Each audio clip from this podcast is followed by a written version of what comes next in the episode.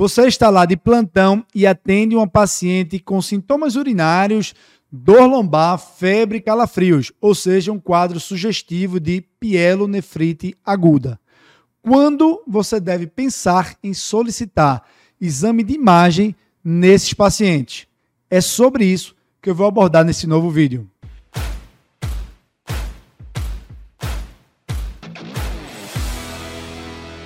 Diante de um paciente com um quadro de pielonefrite aguda, é recomendado solicitar um exame de imagem nas seguintes situações. Quando o paciente está muito grave, ou seja, com um quadro sugestivo de choque séptico, quando um paciente tem um quadro sugestivo de obstrução do trato urinário, tem um quadro clínico sugestivo de uma urolitíase com obstrução do trato urinário, por exemplo, ou num paciente em que você começou antibiótico e ele, após 48, 72 horas, ele não está melhorando. Esse paciente ele pode ter uma obstrução do trato urinário, como eu citei, ou mesmo uma complicação da infecção urinária, da pielonefrite, como um abscesso renal ou um abscesso perinefrético.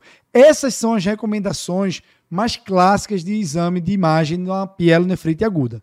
Porém, existe uma outra recomendação que poucos sabem, é que quando o paciente com pielonefrite aguda tem um sumário de urina, um urina tipo 1, como queiram chamar, que mostre um pH urinário elevado, um pH urinário alcalino acima de 7, há uma maior chance desse paciente ter um cálculo de estruvita e evoluir com complicação, com obstrução do trato urinário. Então, para estes pacientes, também vale a pena solicitar um exame de imagem. E qual exame de imagem você deve solicitar?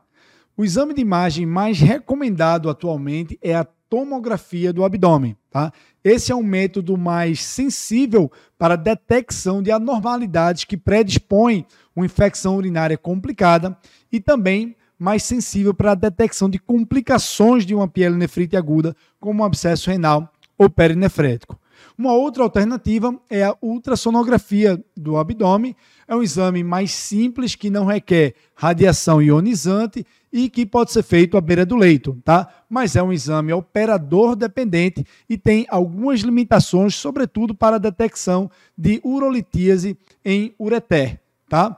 Então, exame de imagem de escolha é a tomografia computadorizada, segunda escolha, ultrassonografia do abdômen. Então, essas eram as dicas desse novo vídeo.